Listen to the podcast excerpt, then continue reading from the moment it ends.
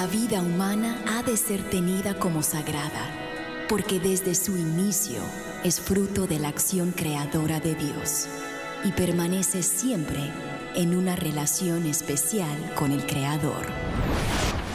No hay nada que se compare con la defensa de la vida y hoy muchos necesitan de nuestra voz. Aquí comienza Defiende la Vida con Adolfo Castañeda. Hola queridos oyentes, les saluda Adolfo Castañeda, director de educación de Vida Humana Internacional, para darle la bienvenida a su programa Defiende la Vida. Defiende la Vida es un programa que con el favor de Dios se transmite todos los martes de 4 a 5 en vivo en directo, hora de Miami, hora del este de Estados Unidos a todo el mundo, gracias a las ondas radiales de Radio Católica Mundial. Y hoy martes 17 de octubre de 2023 estamos con todos ustedes para brindarles otro interesante programa acerca de la defensa de la vida humana, de la fe, el matrimonio y la familia. Precisamente en los últimos programas eh, hemos estado abordando el tema de cómo hacer eh, feliz y santo tu matrimonio. Hemos abordado el tema del matrimonio como una especie de serie. Y ahora queremos girar esa temática hacia la familia que se funda en el matrimonio, claro. Y queremos comenzar esa temática que probablemente nos tome más de un programa, abordando el tema de San José. San José, que a veces es olvidado mucho. San José como modelo de esposo, padre y cabeza del hogar. Y queremos presentar a San José como cabeza de la Sagrada Familia. ¿Y por qué hacemos esto al empezar este, esta temática de la, de la familia.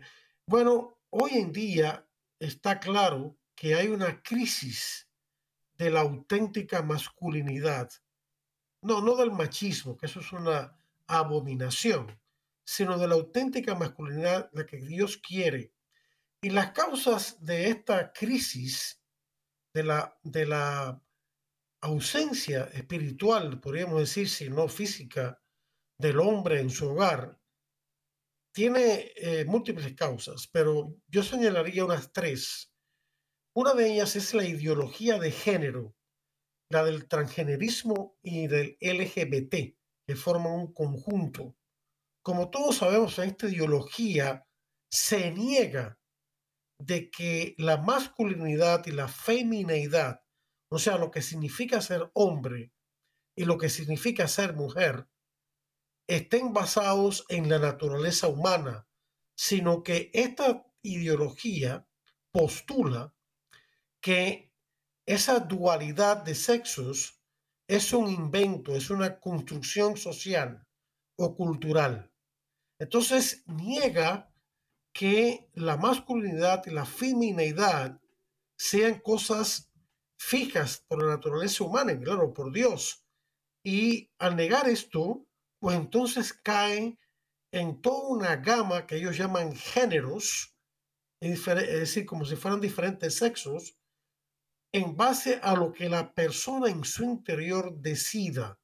O sea, en otras palabras, el yo interior, según esta ideología, tiene la capacidad y el derecho de decidir qué género adoptar como su identidad sexual que puede coincidir o no con su sexo real biológico. Y esto es un tremendo disparate. En primer lugar, la palabra género usada en este contexto por este, estos ideólogos no es un término científico ni válido. Es un término que ha sido vaciado de su contenido por los sexólogos ya desde los años 50 y 60 para darle otro significado, un significado inválido queriendo decir que el yo interno de la persona humana, precisamente lo que he dicho, puede decidir qué género adoptar como su identidad sexual interna, al margen de lo que el cuerpo sea. O sea que el yo decide arbitrariamente con qué sexo o género identificarse y, por lo tanto, si esa es la premisa fundamental, entonces tenemos que hay tanto géneros como personas hay en el planeta. cuando la realidad es que solamente hay dos sexos. Fíjense que no digo dos géneros, porque el género usado aquí es incorrecto, es un término equivocado, sino que el género en realidad siempre se usó en la gramática para referirse a las cosas, no a las personas. El pupitre, la computadora, el refrigerador, la mesa, la silla, el mostrador, etcétera, etcétera, ¿no? Pero nunca para las personas. Las personas usan el sexo y solamente hay dos, el sexo masculino y el sexo femenino. Lo demás es una equivocación de la mente, como ha dicho atinadamente el Papa Francisco. Entonces, eh, esa es una primera causa de eh, una eh, confusión, con, de hecho, negación de la masculinidad como, como una identidad sexual que está en la naturaleza inherente a la naturaleza humana y que no se puede cambiar. Y la otra, otra causa es lo que algunos ideólogos políticos y demás llaman masculinidad tóxica. Eso es un disparate tremendo. Lo que ellos quieren decir con esto es que e, esta gente cree que el mundo entero y Estados Unidos y todos lados sufre todo él de un eh, machismo eh, eh, irremediable. O sea, como que todos los hombres son machistas. Y claro, el machismo está muy difundido, pero ese no es el problema principal. El problema principal es precisamente es que no se está reconociendo y respetando la verdadera masculinidad. Y esto también se ve en una tercera causa que voy a mencionar, que es la burla constante que hay en los medios de difusión, la televisión, el internet, la radio, etcétera, etcétera, de el padre de familia como un tonto en estos programas de cómicos, ¿no? Que se dicen cómicos. Entonces, eso va minando constantemente el, el autorrespeto que todo hombre debe tener y, a su propia masculinidad. Y eso está dañando mucho. Y esto, claro, va en contra del plan de Dios para la familia. Dios quiere que recuperemos la auténtica masculinidad no, no el machismo ni tampoco el, afeminamiento ni nada de eso, sino un auténtico hombre verdadero que eh, ama a su familia, que cuida de su esposo y sus hijos, que los guía, que también es humilde y sabe escuchar a su esposa cuando le da un consejo de sabiduría.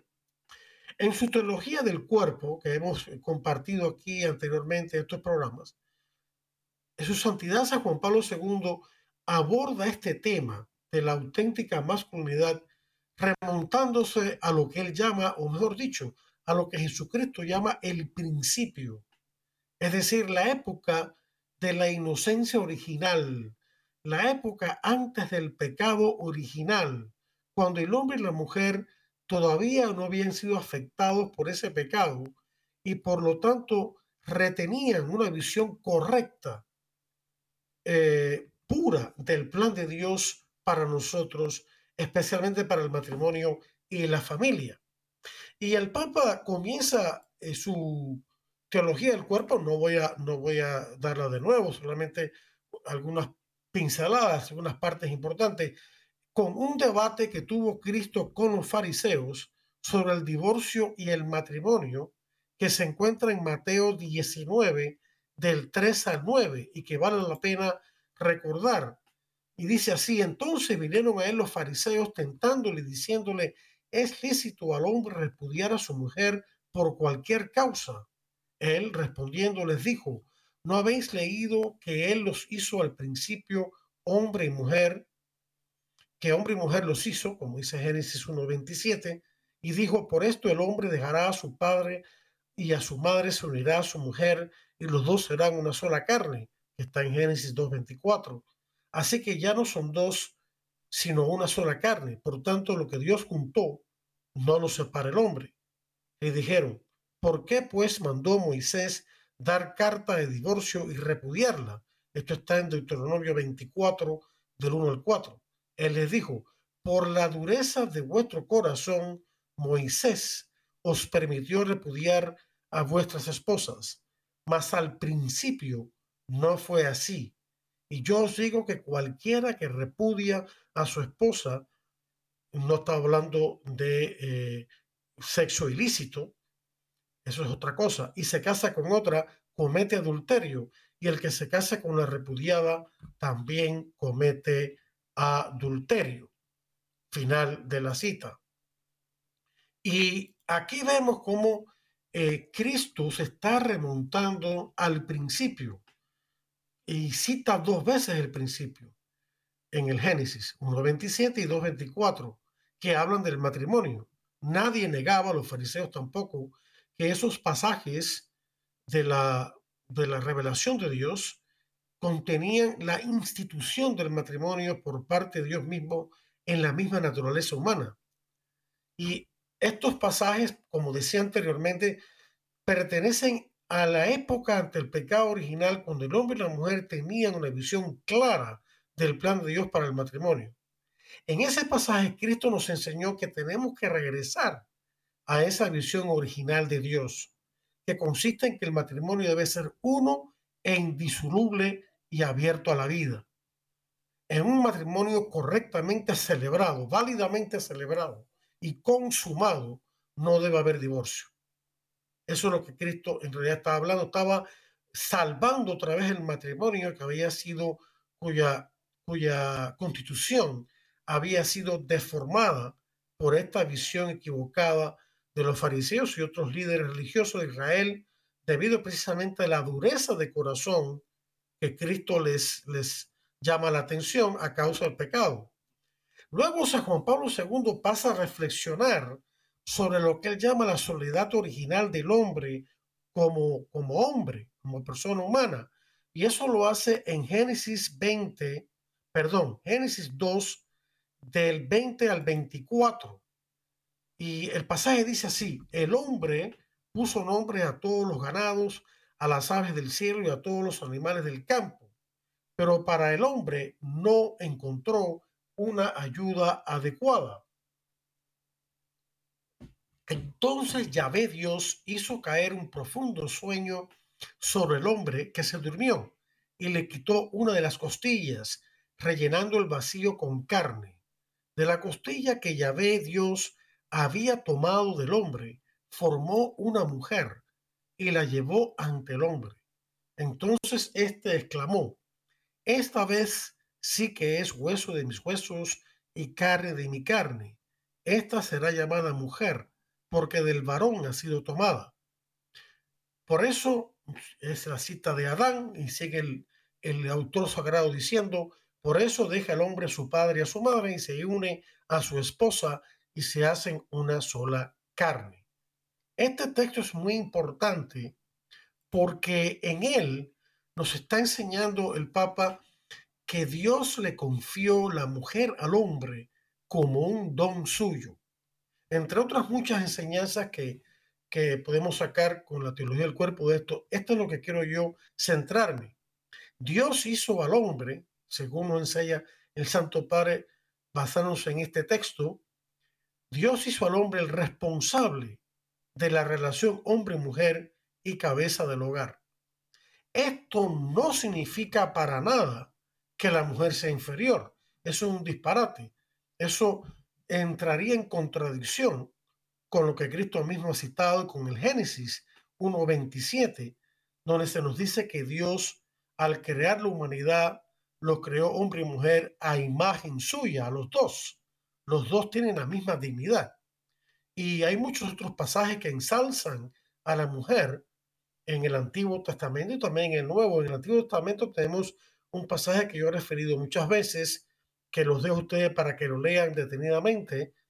Proverbios 31, del 10 al 31, donde hay Proverbios 31, del 10 al 31, donde el autor sagrado hace una descripción bellísima de la mujer, la esposa ideal, que no solo trabaja en el hogar, eh, haciendo cosas propias de, la casa como ama de casa, sino que también desempeña labores de, mm, o sea, es jefa del hogar bajo su esposo, de sus hijos, de las otras personas que trabajan en el hogar, si tienen empleados domésticos, También vende y compra campos de trabajo.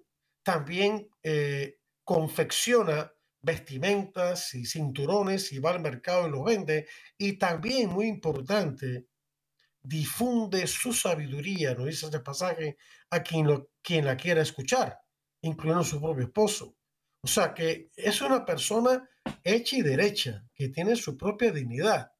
El pasaje también nos dice que esta mujer se, se, se para, se pone en pie con dignidad, con fuerza. O sea que no es ninguna eh, tonta, eh, manipulable por cualquier persona, por su marido, nada de eso. Entonces, esa es la visión que tiene la Biblia de la mujer.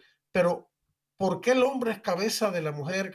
Ya lo veremos. Es simplemente el plan de Dios para el matrimonio y la familia, que Dios irá revelando poco a poco hasta culminar en el pasaje que nos, que nos, que nos concierne ahora. Es el pasaje de Efesios 5, del 21 al 33. Yo me voy a limitar a Efesios 5, del 21 al 27 que es lo que, no más, lo que más nos interesa aquí, ¿no? ¿Qué nos dice este pasaje? Bueno, este pasaje no, es de San Pablo y nos dice lo siguiente, comienza diciendo lo siguiente en el versículo 21, de nuevo, Efesios 5, del 21 al 27. Sométanse unos a otros por reverencia a Cristo. Esposas, sométanse a sus propios esposos como al Señor porque el esposo es cabeza de su esposa, así como Cristo es cabeza y salvador de la iglesia, la cual es su cuerpo. Así como la iglesia se somete a Cristo, también las esposas deben someterse a sus esposos en todo.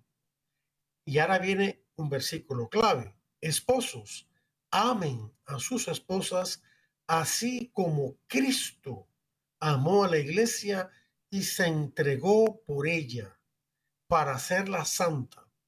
Él la purificó lavándola con agua mediante la palabra para presentársela a sí mismo como una iglesia radiante, sin mancha ni arruga, ni ninguna otra imperfección, sino santa e intachable.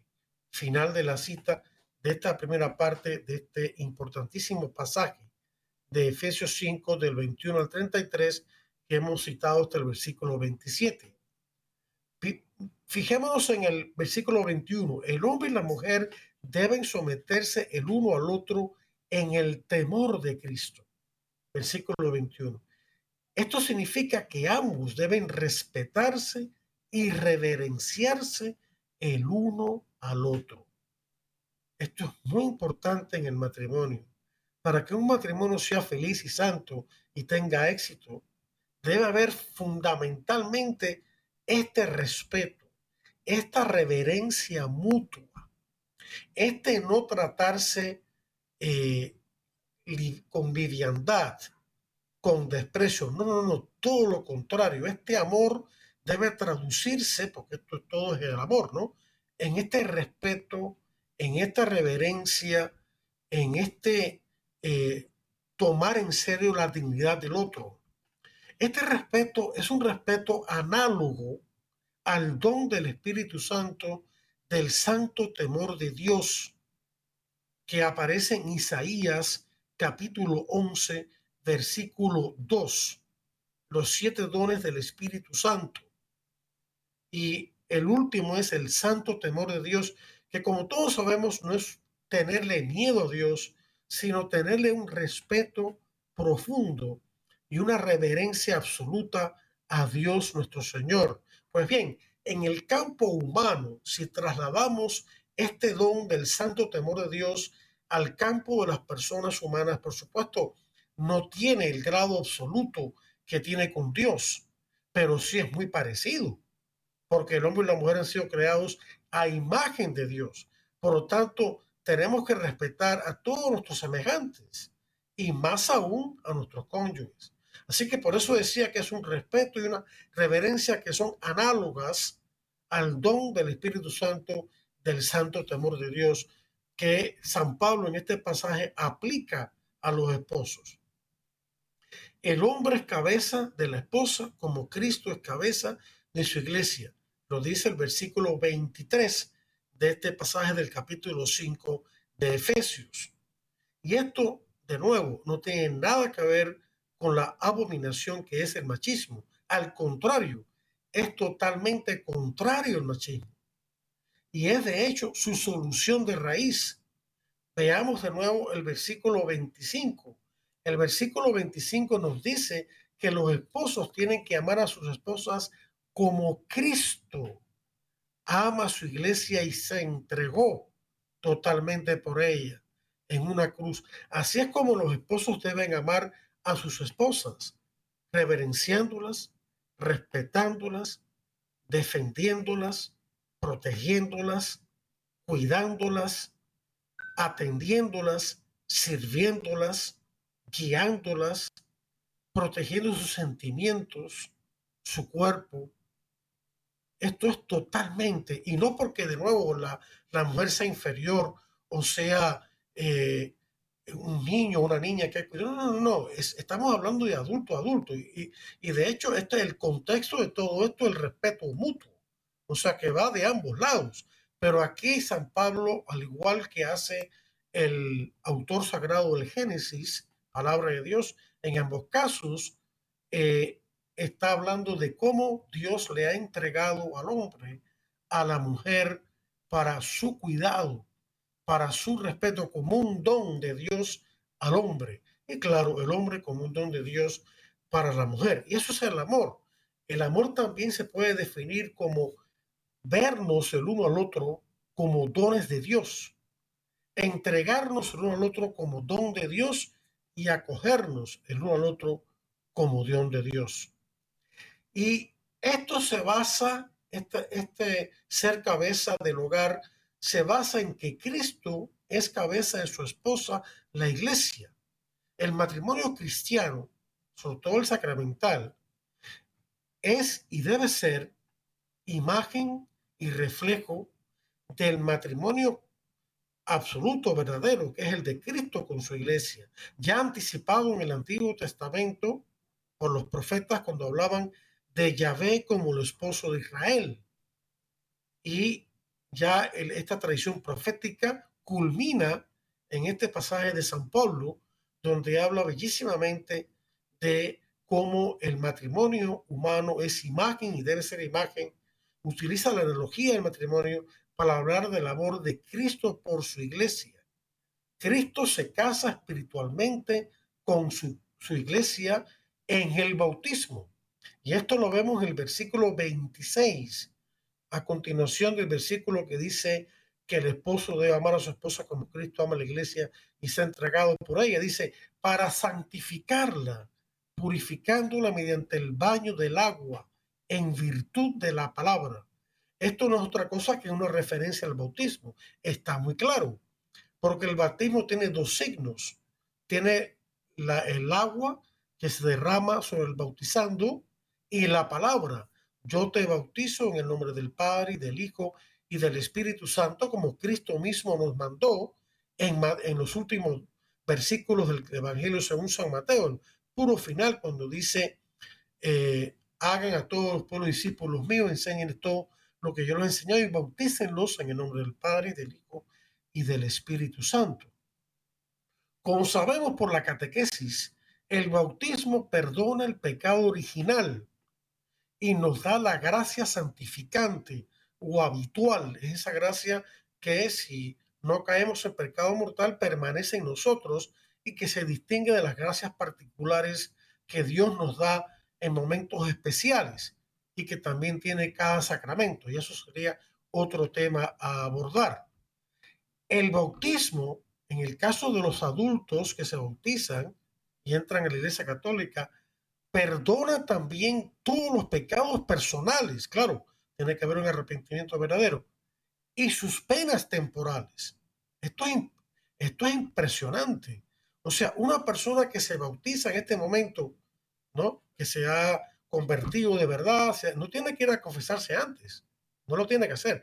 El bautismo le perdona su pecado eh, original con que todos venimos al mundo cuando fuimos concebidos, excepto la Virgen María, los pecados personales, todos sus pecados personales y las penas temporales de los pecados. Cuando uno comete un pecado, hay consecuencias, ¿no? Si yo he dañado a propósito la cerca de mi vecino, tengo no solamente que arrepentirme de mi perdón, tengo que reparársela, o por lo menos pagarle a alguien que se la repare. Eso es la pena, ¿no? Pues eso también es borrado, ¿no? En el bautismo, de, tal manera que si una persona se bautiza en este momento y el siguiente momento, por alguna razón, le da un ataque al corazón y se muere, va directo al cielo. Ni pasa por el purgatorio ni nada de eso. ¿no? Sigue diciendo acá, o sea, en otras palabras, lo que ocurre con el bautismo es que el bautismo nos deja completamente puros y vírgenes espiritualmente, podríamos decir, y acentúa esa palabra de vírgenes, o sea, sin mancha ninguna, como dice el versículo 27 respecto de la iglesia, dice, eh, de Cristo que dice, y presentársela a sí mismo, sin mancha ni arruga, sino santa e inmaculada. O sea que tanto Cristo como la iglesia quedan, o sea, Cristo es virgen, por supuesto, y la iglesia al ser bautizada, es virgen también espiritualmente. Entonces, de esta unión esponsal de Cristo con su iglesia a través del bautismo, Dios engendra espiritualmente nuevos hijos e hijas de Dios. Por lo tanto, la unión esponsal de Cristo con su iglesia es una unión espiritualmente fecunda. El matrimonio cristiano también siempre debe estar abierto a la vida, también debe ser fecundo, física y espiritualmente. Porque el matrimonio cristiano es signo eficaz, es decir, sacramento de la unión Cristo-Iglesia. Rápidamente, el catecismo nos enseña en el número 1131 que un sacramento es un signo eficaz de la gracia de Dios que Cristo ha instituido y dado a la iglesia precisamente para comunicar esa gracia. Y aquí signo eficaz es muy importante. Primero que todo, signo es algo material o algo perceptible por los sentidos. Algo que se habla, un, un elemento de la naturaleza como el agua o el aceite. Y eficaz significa que comunica lo que significa. Es decir, el agua sigue siendo agua y, el, y las palabras, por supuesto, siguen siendo palabras humanas, pero a través de ellos verdaderamente viene la gracia de Dios. Y eso es lo que lo hace un sacramento, porque es un signo eficaz, es un signo que comunica lo que significa, comunica la gracia de Dios. Cristo lo ha instituido y dado la iglesia. Y eso es lo que es el matrimonio cristiano sacramental. Es un signo y debe ser un signo eficaz que hace presente la unión Cristo-Iglesia ante la iglesia y ante el mundo. Esa es la belleza del matrimonio sacramental cristiano, católico. Vamos a, el, tiempo pasa volando, ¿no? Y quiero llegar al punto que quiero llegar con toda esta introducción que he hecho, y ustedes ya verán por qué. Pero vamos ahora a una pausa de interesantes mensajes. Cuando regresemos vamos a continuar con este tema, eh, interesantes mensajes de Radio Católica Mundial, su estación del aire, y vamos a escuchar esos mensajes y luego vamos a regresar más con este tema. Así que no le cambie el dial, que ya pronto regresamos con mucho más aquí en Defiende la Vida. Estamos en Defiende la Vida. Enseguida regresamos. Defiende la Vida con Adolfo Castañeda continúa, luego de estos mensajes.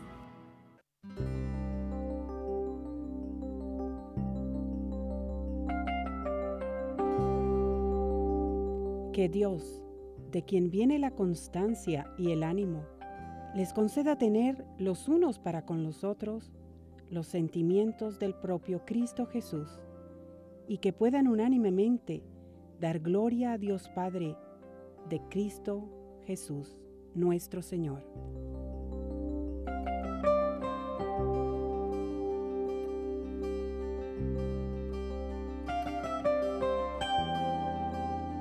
Por tanto, sean atentos unos con otros como Cristo los acogió para la gloria de Dios.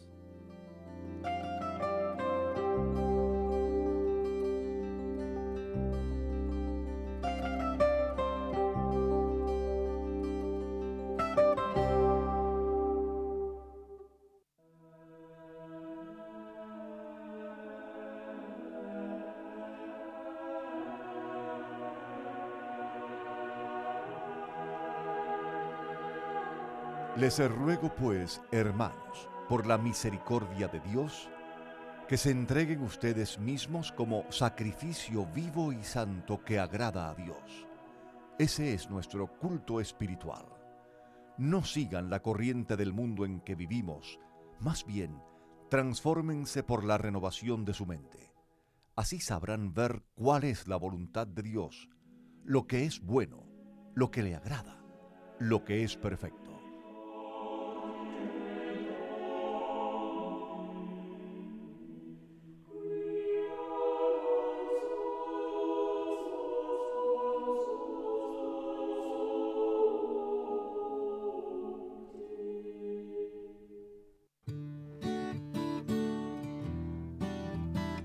Mi gente, soy el padre Edwin Lozada de Colombia, misionero contemplativo javeriano Adyentes, y hoy quiero preguntarte algo. ¿Cuántas veces alimentas tu cuerpo al día?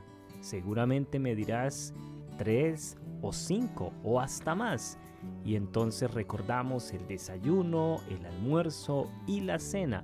Pero no podemos olvidar que nuestra alma, nuestro espíritu también necesita de tres alimentos necesarios, la oración, la palabra de Dios y la Eucaristía. De ahí en adelante, todo lo que hagas por alimentar tu alma y tu cuerpo, tu corazón, será para bendición tuya y para bendición de los demás.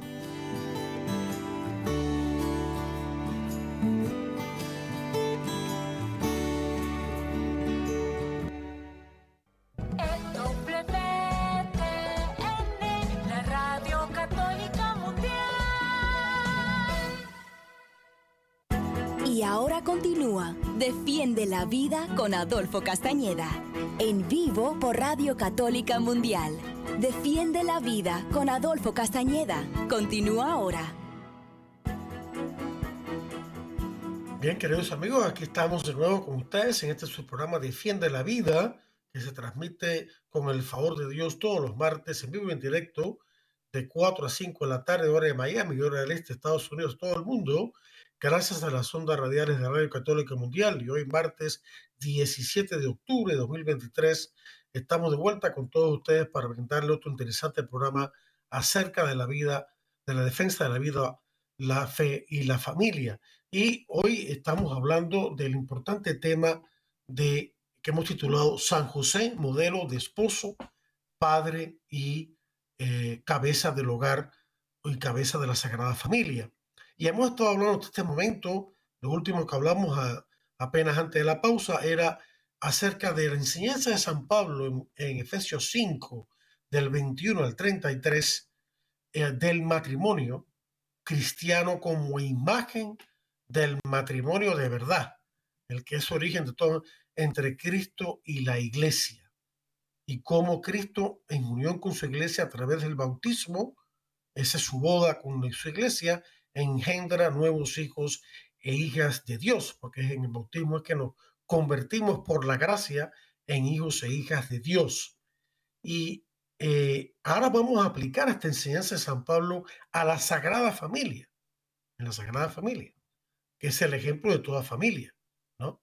Y que esa Sagrada Familia, eh, claro, en su vida, antes de que Jesús fuera su ministerio público, eh, todavía no había surgido todo esto que San Pablo habla en la carta a los Efesios.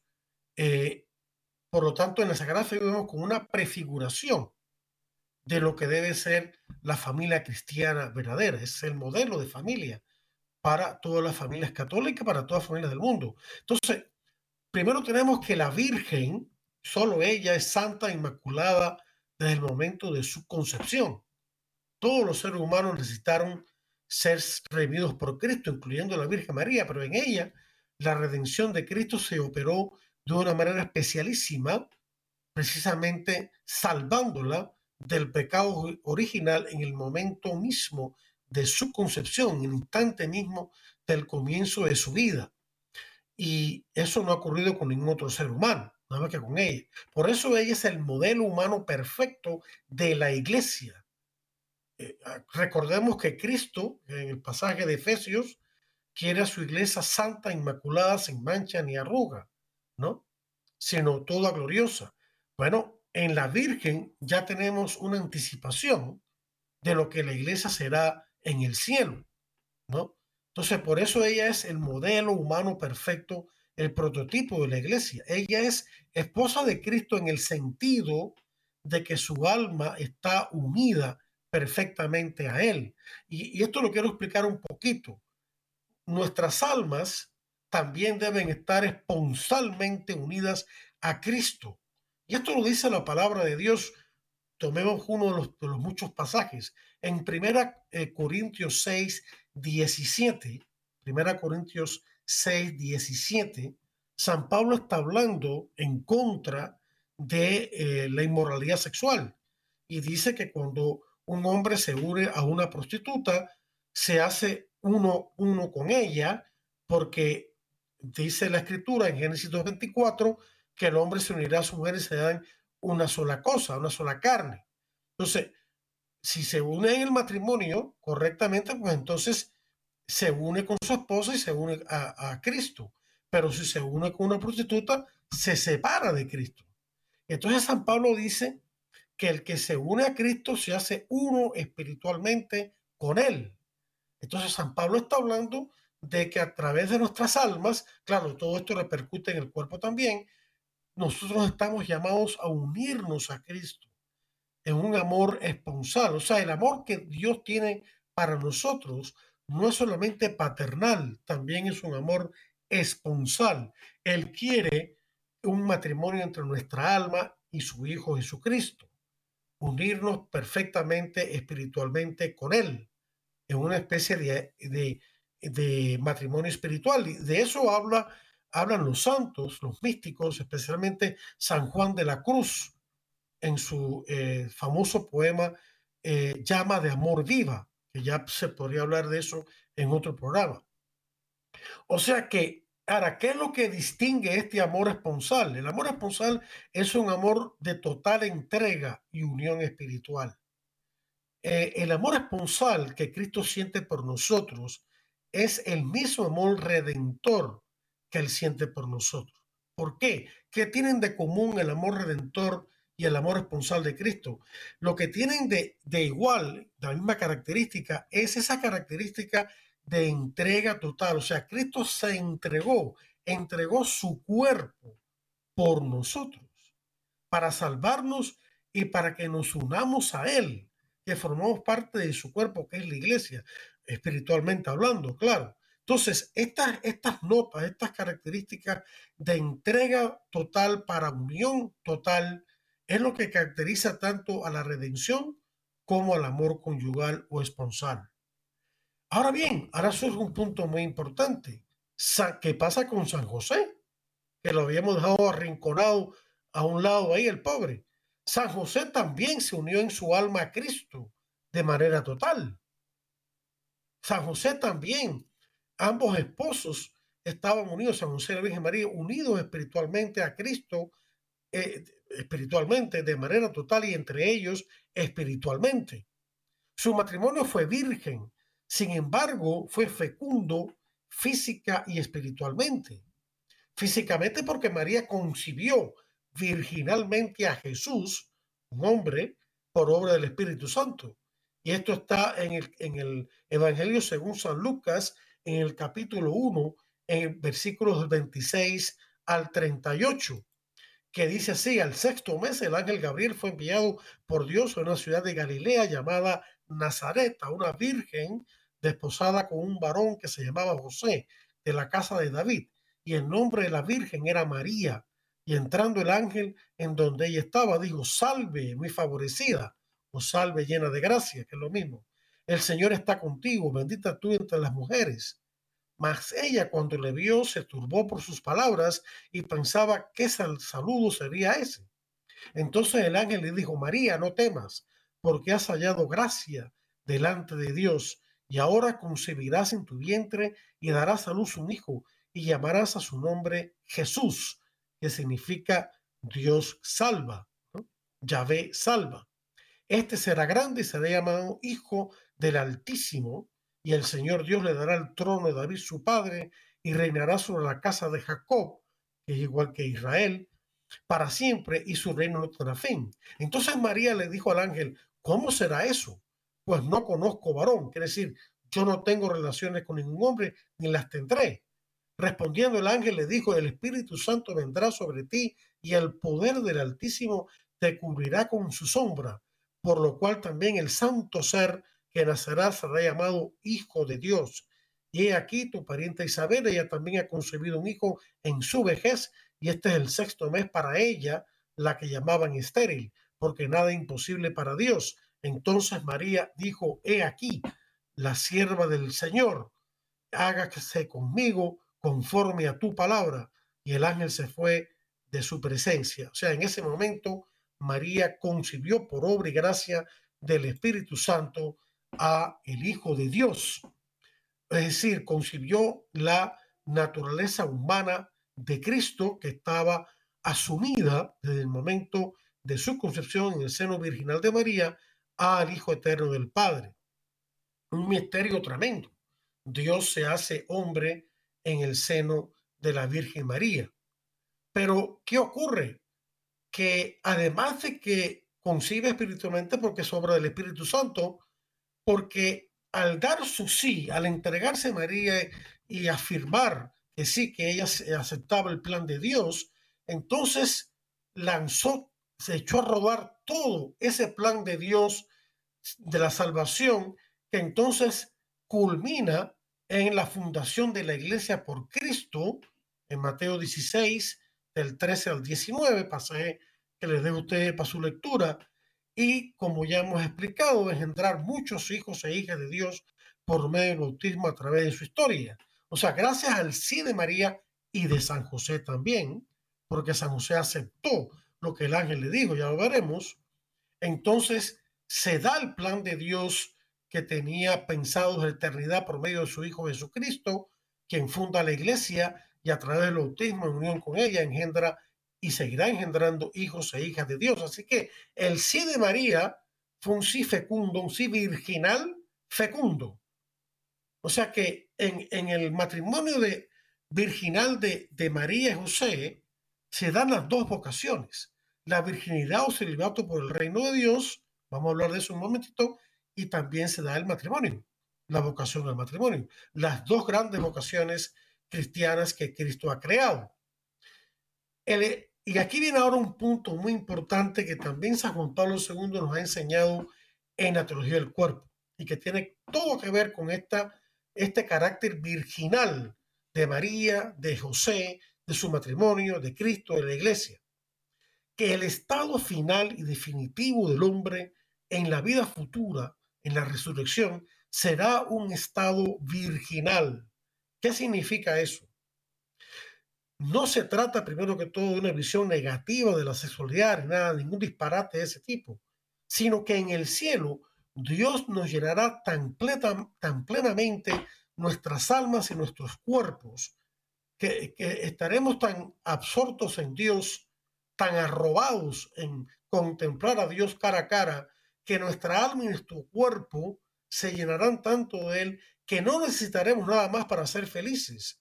En la tierra, el matrimonio instituido por Cristo como sacramento es signo y mediación de ese amor entre Cristo y el alma en el cielo. Es una mediación porque es un sacramento que es un signo que sirve de puente para, eh, como imagen que es el matrimonio del amor entre Cristo y su iglesia, que entendamos ese amor entre Cristo y la iglesia al contemplar el matrimonio cristiano. Por eso María y en la tierra, la virginidad o celibato por el reino es un signo viviente y directo de esa unión virginal en el cielo.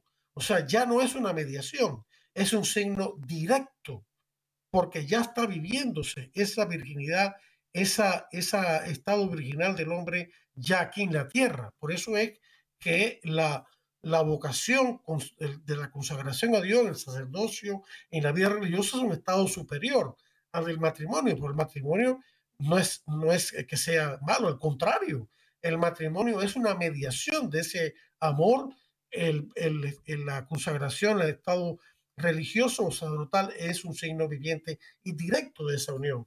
Por eso María fue siempre virgen, porque fue y es un signo viviente, directo y eterno de la unión definitiva y completa en cuerpo y alma con Dios en el cielo y de su unión espiritual con Jesús, su Hijo.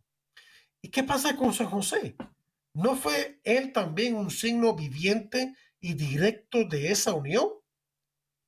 Si queremos darle el verdadero sentido, o mejor dicho, reconocer el verdadero sentido de ese matrimonio especial virginal,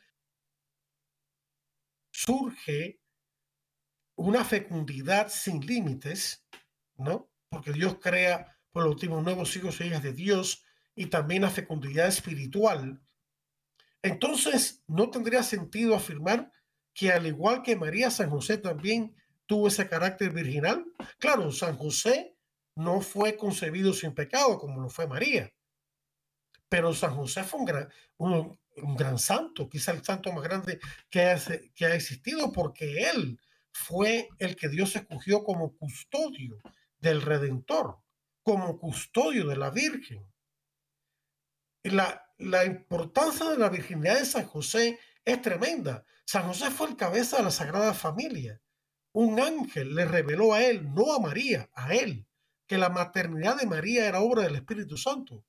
Vean al, respecto Mateo 1 del 18 al 20, cuando el ángel le revela a José que estaba el pobre dudando de si se casaba con María o no y había decidido, como era un hombre justo, y lo dice todo, justo significa santo, repudiarla en secreto. José no dudaba de la integridad moral y espiritual de María. José lo que dudaba es si él era digno de este matrimonio con María, la cual había sido llena del Espíritu Santo y había sido impregnada por el Espíritu Santo y había concebido a el niño Dios. Entonces San José digo, caramba, esto es demasiado para mí. Esto está fuera de mi liga. Como se dice en inglés, out my league.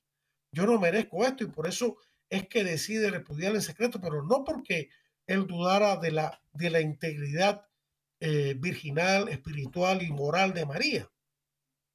Por eso el ángel del Señor va al rescate de San José, se le revela en sueño, y los sueños son, son importantes en la, en la Biblia, casi siempre preceden algo importante en el plan salvífico de Dios y les revela que no tema en tomar a María por esposa. Ellos estaban solamente casados como, este, como comprometidos, no estaban todavía viviendo juntos. No tomes, eh, no tomes tomar a María como esposa porque lo que hay en ella es obra del Espíritu Santo. Lo pueden leer en Mateo 1, del 18 al 20. También fue un ángel del Señor el que le reveló a José, no a María, que huyera a Egipto con el niño y María porque Herodes quería matarlo. Y esto está en Mateo capítulo 2, versículo 13. O sea que fue a José quien Dios le encargó el cuidado de María y del niño. Y también le reveló un ángel a José en sueños, cuando era el momento de regresar de Egipto otra vez a Tierra Santa, a la tierra de Israel. Esto está en Mateo 2, del 19 al 20. Así que tenemos Mateo 1, del 18 al 20, Mateo 2, 13 y Mateo 2, del 19 al 20, que muestran clarísimamente que San José era el cabeza de ese hogar.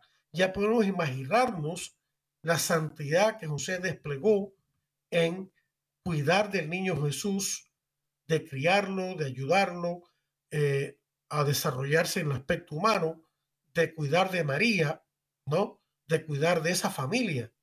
O sea que la virginidad de San José unida a la de María hacen que este sagrado matrimonio fuese al mismo tiempo una mediación de la vida futura con Dios y un signo viviente y directo de esa unión. Este matrimonio sagrado une las dos vocaciones cristianas en una sola realidad, en la Sagrada Familia, en ese sagrado matrimonio. Pero esta virginidad de San José también tiene otra importancia capital, queridos amigos, que es lo que en realidad quería abordar desde un principio.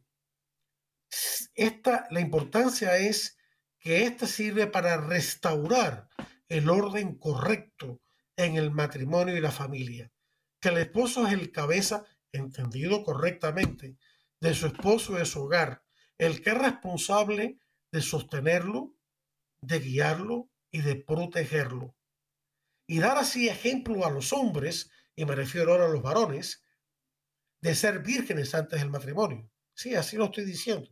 Las relaciones sexuales ante el matrimonio de parte de los hombres o los jóvenes o las, o las mujeres que, que tienen relaciones antes del matrimonio dañan el amor conyugal porque no son expresión de entrega total, irrevocable y abierta a la vida. Por lo tanto, el hombre o la mujer que tiene sexo antes del matrimonio queda afectado por el egoísmo, porque esa unión sexual antes del matrimonio no es una unión sexual de verdad por amor. Esa unión sexual en realidad que está llevada por la atracción física. Sí, habrá alguna atracción psicológica, pero toma segundo plano. Habrá alguna atracción, digamos, espiritual en un sentido muy pobre de la palabra, pero queda arreglado segundo lugar. Es, es un falso amor, porque no hay todavía un compromiso irrevocable, total, de entrega total y abierto a la vida de los hijos que vendrán. Y por lo tanto, esa relación sexual no expresa, al no expresar esa entrega total, sino una entrega parcial a prueba, entonces no cumple con el objetivo y como Dios lo ha creado la sexualidad y por lo tanto termina dañando espiritualmente sobre todo y moralmente el que cae en ese acto de fornicación. Por lo tanto, las personas que van al matrimonio sin haberse arrepentido, si han caído en el sexo ante el matrimonio, van ya en su estructura interna espiritual y psicológica, van dañados espiritualmente y moralmente por ese desorden sexual que han tenido antes y lejos de ayudarle en su matrimonio, los pueden dañar.